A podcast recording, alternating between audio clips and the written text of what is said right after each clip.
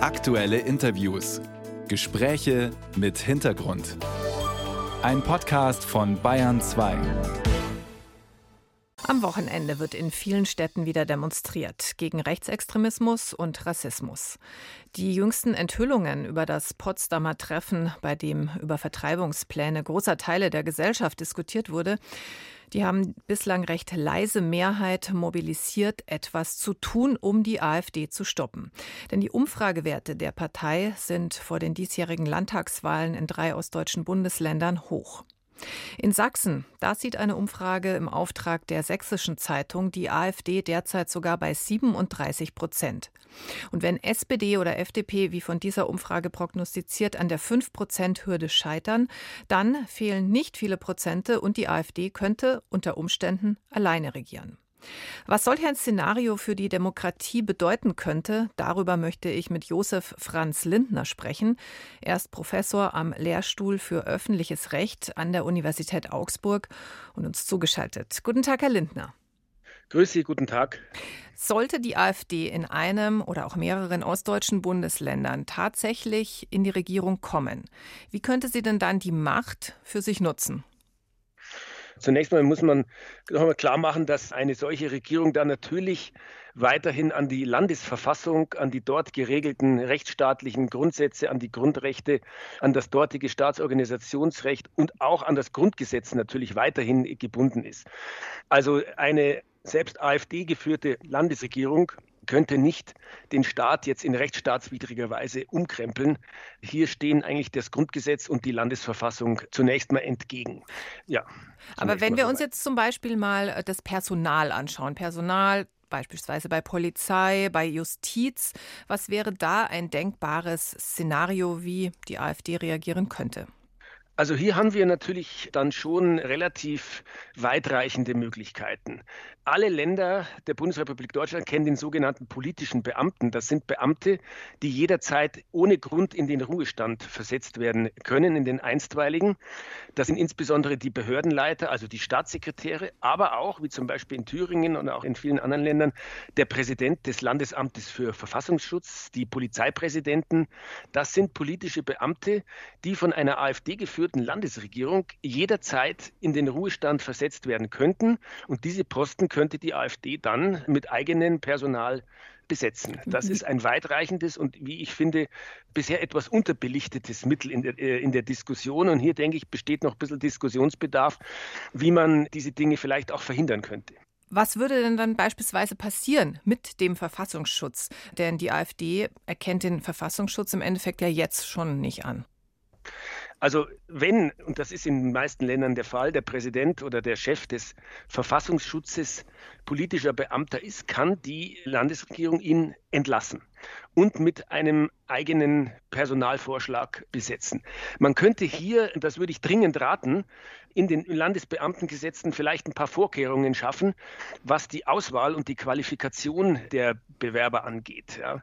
Man müsste auf jeden Fall eine Regelung oder könnte auf jeden Fall Regelungen schaffen, die die Besetzung mit eigenem Personal etwas erschwert indem man eben Anforderungen an Leistung, Eignung und Befähigung festlegt und insbesondere auch das klarstellt, dass hier allein eine parteipolitische Zugehörigkeit nicht ausreicht, um geeignet für dieses Amt zu sein. Das müsste man aber jetzt tun. Das müsste man jetzt im Grunde machen. Das ist geregelt in den Landesbeamtengesetzen.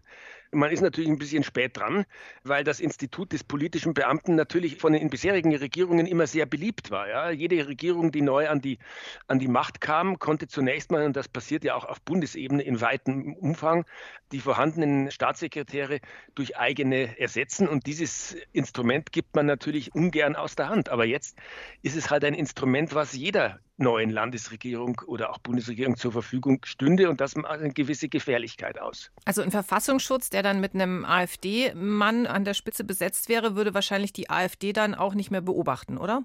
Naja, der Präsident des Landesamtes für Verfassungsschutz hat natürlich innerhalb seiner Behörde ein gewisses Weisungsrecht. Er kann hier auch inhaltliche Weisungen an seine Mitarbeiterinnen und Mitarbeiter geben. Das geht jetzt nicht so weit, dass er die Regelungen des Verfassungsschutzgesetzes aushebeln könnte. Daran ist er natürlich gebunden und da sind ja auch bestimmte Beobachtungs- und Tätigkeitspflichten vorgesehen.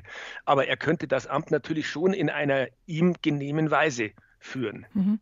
Gehen wir mal auf einen anderen Bereich, die Bildungspolitik. Die liegt hauptsächlich in der Verantwortung der Länder.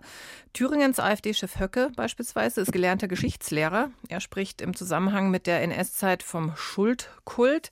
Welchen Einfluss könnte denn eine AfD-geführte Landesregierung auf die Lehrpläne nehmen? Also hier haben die Länder relativ weitreichende Gestaltungsbefugnisse. Schulwesen, Bildungswesen ist nahezu ausschließlich Landeskompetenz. Und hier können die Landesregierungen einen erheblichen Einfluss nehmen.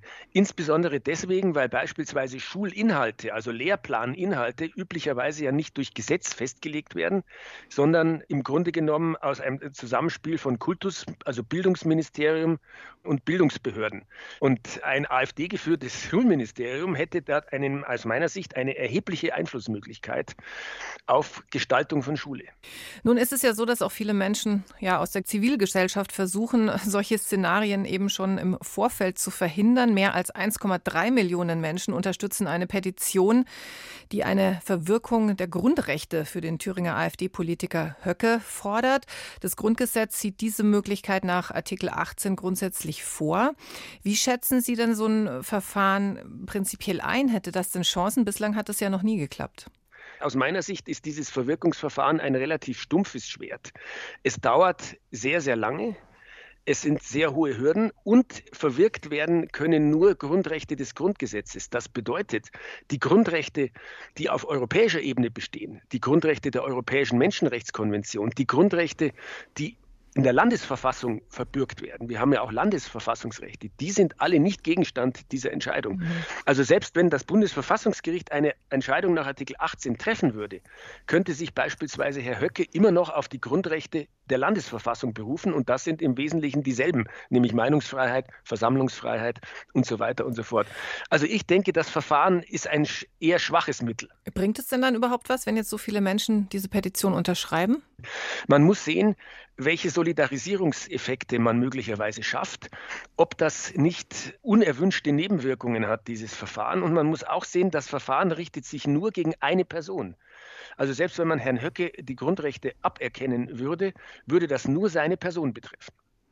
Josef Franz Lindner, Professor am Lehrstuhl für öffentliches Recht an der Uni Augsburg.